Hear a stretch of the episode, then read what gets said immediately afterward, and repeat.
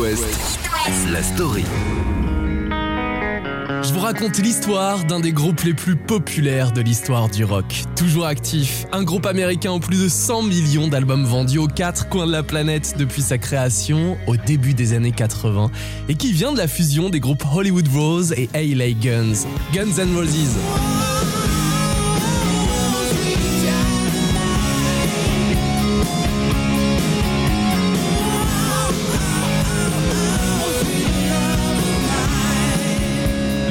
Ce succès, Sweet Child O' Mine, dépasse le milliard de vues sur YouTube. Et vous connaissez aussi leur célèbre reprise du standard de Bob Dylan.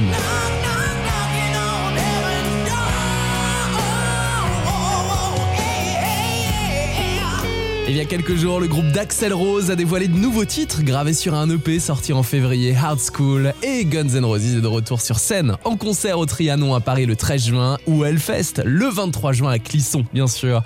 Alors même si le groupe est toujours vénéré, pour les différents membres du groupe de Guns N' Roses, la vie n'a pas toujours été rose. Sexe, drogue et rock'n'roll, celui qu'on appelle le groupe le plus dangereux du monde, éclate au milieu des années 90, pour se recomposer en 2016. Des petites salles californiennes plus grand stade du monde. Ce soir, voici l'histoire de Guns N' Roses.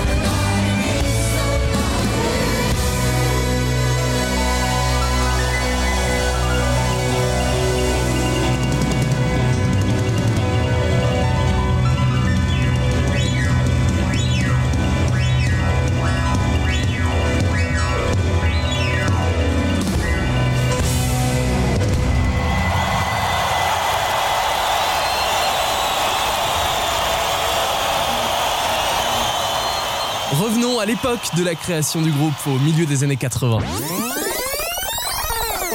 À ce moment-là, avouons que ce n'est pas vraiment la bonne décennie pour le rock, les 80s. On entend plutôt la pop de Madonna, Wham, on tente d'imiter le moonwalk de Michael Jackson, et les synthétiseurs vivent un règne intense dans l'industrie de la musique. Bon, Metallica sont déjà bien présents depuis les années 70, comme la bande de Bono, U2, celle de Phil Collins, Genesis, ou encore Dire Straits, Scorpion ou Van Halen. Bref, monter un groupe de hard rock en Amérique en 1985, faut le faire. Et bien justement, allons-y en Amérique. Ça vous dit un petit voyage Là maintenant, la durée du trajet rapide via les ondes d'It West, vous allez voir.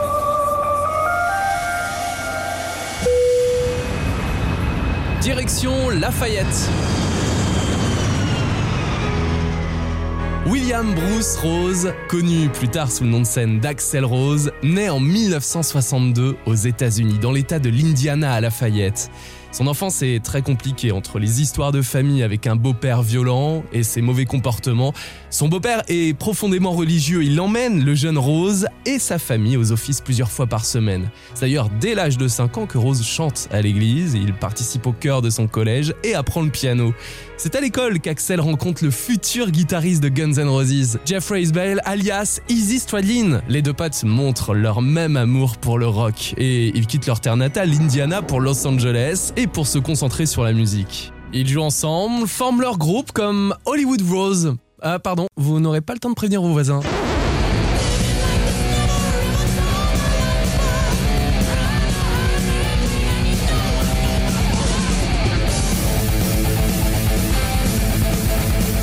d'Axel Rose et Dizzy Stradlin sont vraiment pas glorieux. Axel est fauché, il aurait même participé à une étude médicale, son taf, fumer des cigarettes, payer 8 dollars de l'heure. Et Izzy, lui, passe du temps à dealer.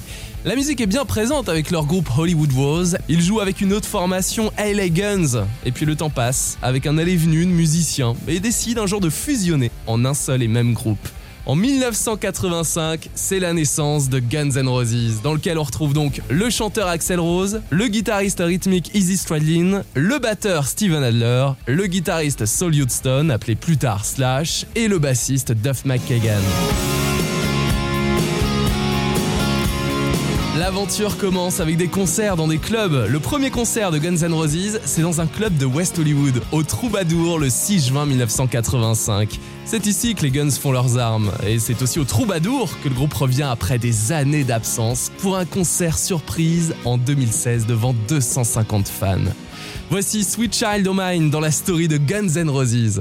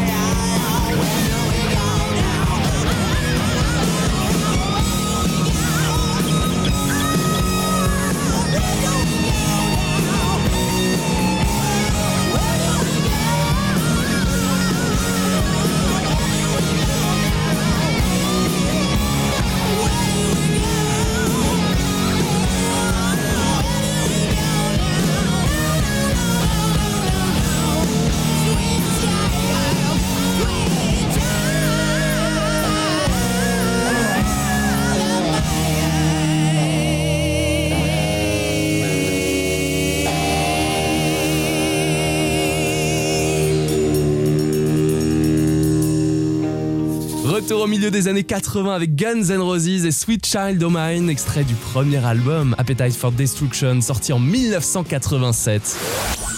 It West, la story. On parlait du premier concert de Guns N' Roses à Los Angeles dans le club qui s'appelle le Troubadour. Et eh bien c'est ici, au Troubadour, que le groupe d'Axel Rose fait ses débuts en 1985. La première tournée, c'est le Hell Tour, la tournée de l'enfer. Quant au premier contrat, le groupe le signe chez Geffen Records en 86. Donna Summer est la première à signer sur ce label quelques années avant et il y a aussi Elton John, Neil Young, Peter Gabriel ou les rockers d'Aerosmith. L'aventure démarre donc pour Guns N' Roses. Le premier album, oui, c'est l'épisode des premières fois, le premier album de Guns N' Roses sort en 1987, Appetite for Destruction, et au moment de l'enregistrement, les Guns sont de parfaits inconnus. Et dès la sortie, bah, les critiques ne sont pas top, comme les ventes, puisque le public n'est pas vraiment là. Le groupe fait un peu flipper en fait. Parlons de la pochette déjà. Au départ, c'est une peinture de Robert Williams qui montre une femme allongée sur un trottoir, violée par un robot, et dans le ciel, il y a un monstre qui s'apprête à débarquer. Le groupe apprécie cette première pochette, mais côté critique, bah, certains s'indignent et parlent d'apologie du viol. Suite à cette controverse, le groupe et le management changent la pochette. L'officiel les représente tous les cinq en tête de mort, et on retrouve tout de même la peinture dans le livret de l'album. Guns N' Roses, un groupe sulfureux, quand on écoute l'album, on entend les ébats sexuels du chanteur Axel Rose sur le titre Rocket Queen.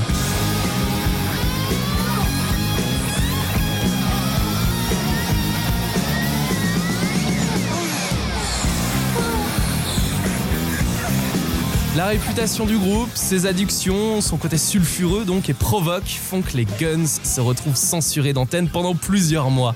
La chaîne de clips MTV refuse de passer celui de Welcome to the Jungle des Guns. La vidéo est jugée trop violente. Alors la maison disque insiste et arrive à obtenir une diffusion, une seule et en pleine nuit. Ça se passe un dimanche à 4h du matin. Sauf que le lendemain, le standard MTV explose. Les téléspectateurs, la jeunesse américaine en redemande. Le succès arrive, les Guns sont multidiffusés sur MTV et ils arrivent enfin en tête des ventes. Appetite for Destruction s'écoule à près de 30 millions d'exemplaires à travers le monde, ce qui en fait l'un des albums les plus vendus de l'histoire de la musique. Il détient le record de l'album le plus vendu pour un premier disque, certifié 18 fois disque de platine aux États-Unis. Voici Welcome to the Jungle de Guns N' Roses.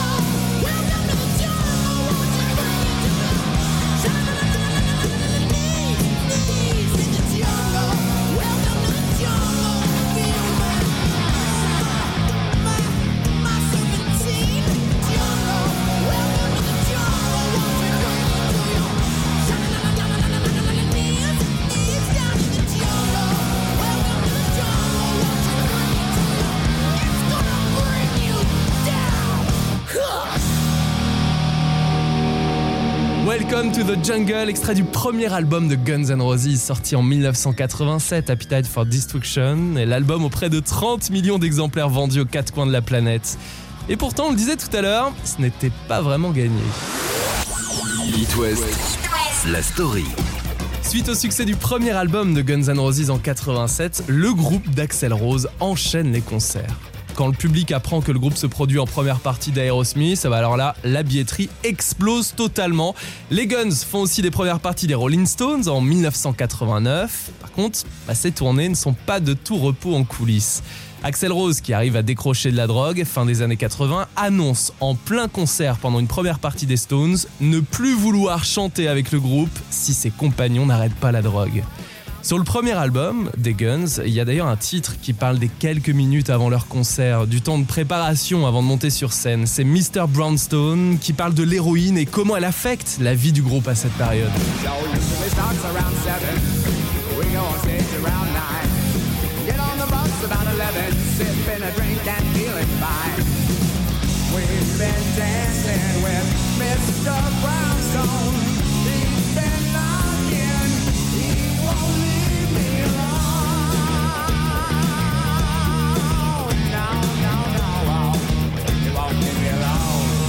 Slash arrive à arrêter la drogue pendant la tournée des Guns, au moins jusqu'à la fin de la tournée, puisqu'en plein trip dans un hôtel, euh, il passe à travers la paroi en verre de sa douche. Quant au batteur Steven Adler, il signe un contrat dans lequel il s'engage à stopper la drogue. Sauf qu'en plein enregistrement de l'album suivant des Guns, le groupe s'aperçoit qu'il n'a pas tenu sa promesse. Il est renvoyé et il est remplacé par le batteur du groupe The Cult, Matt Sorum. Le deuxième album des Guns sort en 88. 12 millions d'exemplaires se vendent dans le monde. Un album sur lequel est gravée la chanson One in a Million, très controversée du fait de ses paroles. Le chanteur Axel Rose parle d'homosexualité en termes homophobiques et de racisme. Et après l'avoir interprété deux fois en concert, le groupe décide de ne plus jouer cette chanson sur scène. En parlant de scène, Guns N' Roses entame la tournée Use Your Illusion Tour en 91, suite à la sortie de leur troisième et quatrième album. Et les scandales continuent. Dans le Missouri, pendant un concert à Saint-Louis, les Guns jouent Rocket Queen.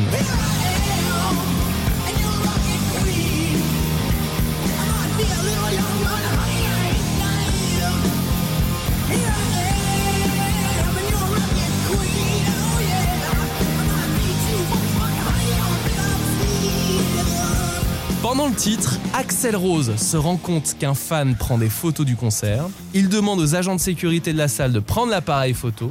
La sécurité ne le fait pas, alors Axel Rose saute dans le public et là, c'est baston.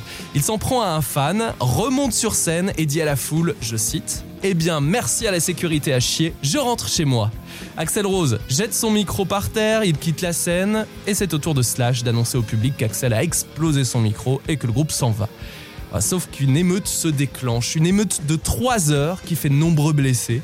Axel Rose est ensuite poursuivi pour avoir provoqué une émeute, mais comme le groupe a quitté les États-Unis pour leur tournée européenne, il est arrêté beaucoup plus tard, en juillet 92.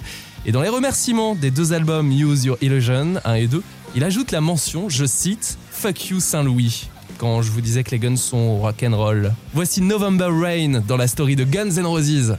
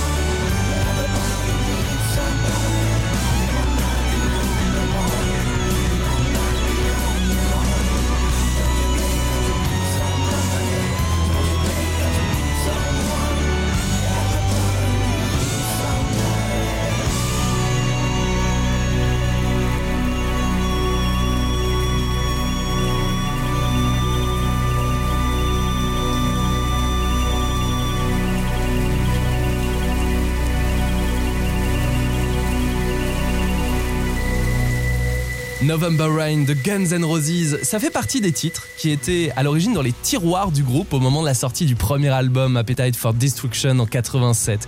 Mais comme le chanteur Axel Rose ne voulait pas entendre deux ballades sur le premier disque et que Sweet Child O' Mine était déjà là, eh bien il a décidé d'attendre et de sortir November Rain 4 ans plus tard sur Use Your Illusion 1 et 2 en 91. It West, la story. Guns N' Roses ou la démesure poussée au maximum. Je vous parlais des frasques des membres du groupe, peut-être dû à l'ascension soudaine fin des années 80, dû aussi au retard au concert qui parfois s'arrête en plein milieu, mais ils attirent les fans. Leurs tournées aussi sont démesurées, à l'image de celle des albums Use Your Illusion au début des années 90. Pendant deux ans, Guns N' Roses sillonnent la planète. Et devinez comment ils voyagent? En avion privé. Il loue carrément à 727 avec des chambres privées, un bar en plein milieu de l'avion, puis ce sont les membres du groupe qui font un casting pour les hôtesses. C'est à cette période que le guitariste Izzy Stradlin commence à en avoir marre.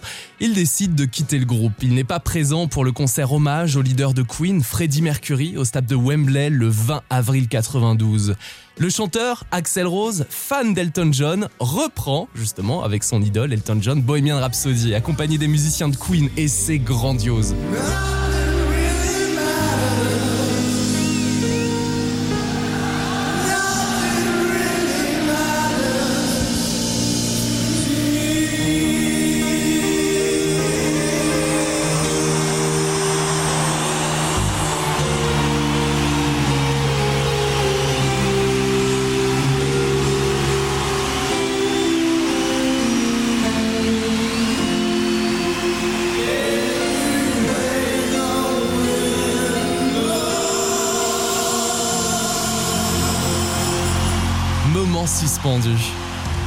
Roses continue sa tournée mondiale qui dure donc deux ans avec plus de 190 concerts à travers le monde, près de 5 millions de spectateurs, dont un premier concert en France. Ça se passe en juin 92 à Paris devant plus de 70 000 personnes à l'hippodrome de Vincennes.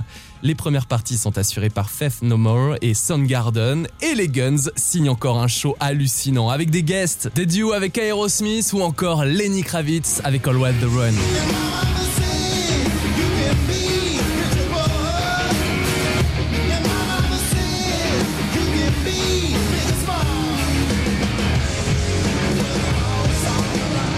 Cinquième album des Guns, The Spaghetti Incident, sort en 93, uniquement composé de reprises punk rock et glam rock de la fin des années 70 et du début des années 80. Alors le succès s'essouffle, c'est aussi le dernier album des Guns à comprendre le guitariste Slash, le bassiste Duff McKagan et le batteur Matt Sorum qui laissent les rênes à Axel Rose qui obtient lui la propriété du nom. Il travaille avec d'autres musiciens sur un nouvel album annoncé en 96, mais qui sort bien plus tard en 2008, Chinese Democracy. Donc sortie retardée, disque complètement réenregistré en 2000, mégalomanie excessive du chanteur, bref, vous l'aurez compris, ça ne se passe pas bien et ça coûte cher. Le label stoppe son financement en 2005 et les coûts dépassent, écoutez bien, les 13 millions de dollars. Il devient l'album rock le plus cher jamais produit. Et dès sa sortie en 2008, c'est un échec critique et commercial.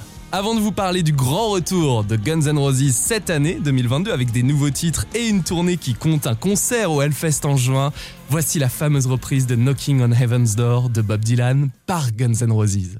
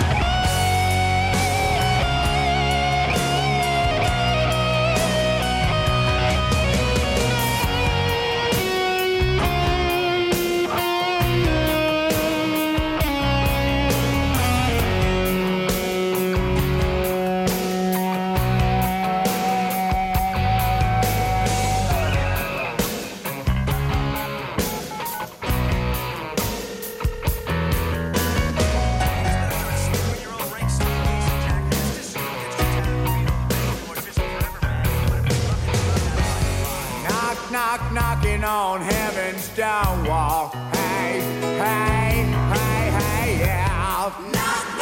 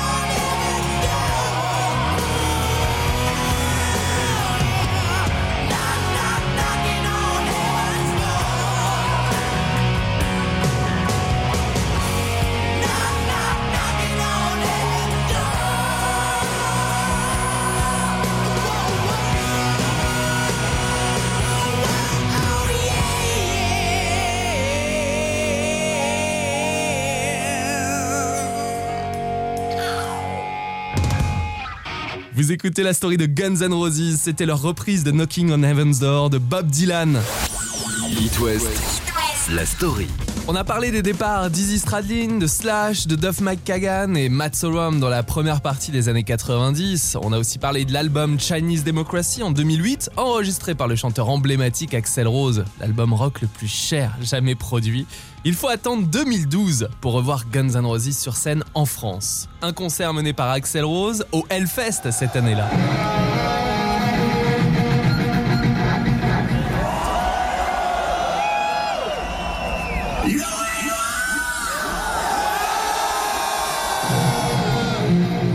C'est après son intronisation au Rock and Roll Hall of Fame aux States que les Guns entament une série de 42 concerts en Amérique du Nord, en Asie, Océanie, Moyen-Orient et Amérique latine. C'est pour fêter les 25 ans de l'album Appetite for Destruction et les 4 ans de Chinese Democracy. Vous avez peut-être vu d'ailleurs euh, au cinéma leur concert de Las Vegas projeté en 3D, ou alors vous l'avez peut-être en DVD chez vous, en Blu-ray 3D sorti en 2014. Legendary rock icons Guns N' Roses have taken the desert by storm and laid claim to the Las Vegas Hard Rock Casino.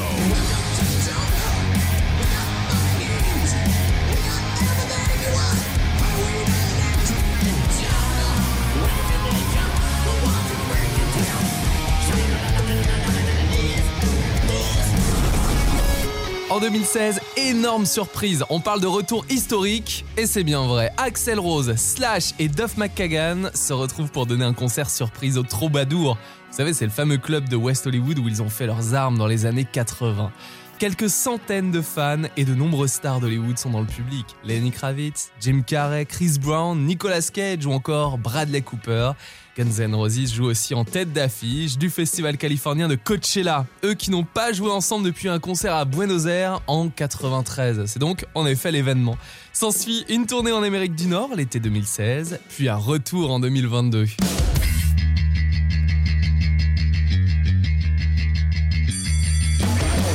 Le guitariste Slash donne plusieurs interviews et notamment à Heavy Consequence en février 2022. Um, yeah, there is new material coming. I know everybody's always asking. Il y a Um, bien de nouvelles chansons qui vont arriver. Tout le monde two n'arrête pas de me le demander. Et je suppose qu'il va y avoir une chanson ou deux qui sortiront au moment où nous allons repartir en tournée avec les Guns en juin.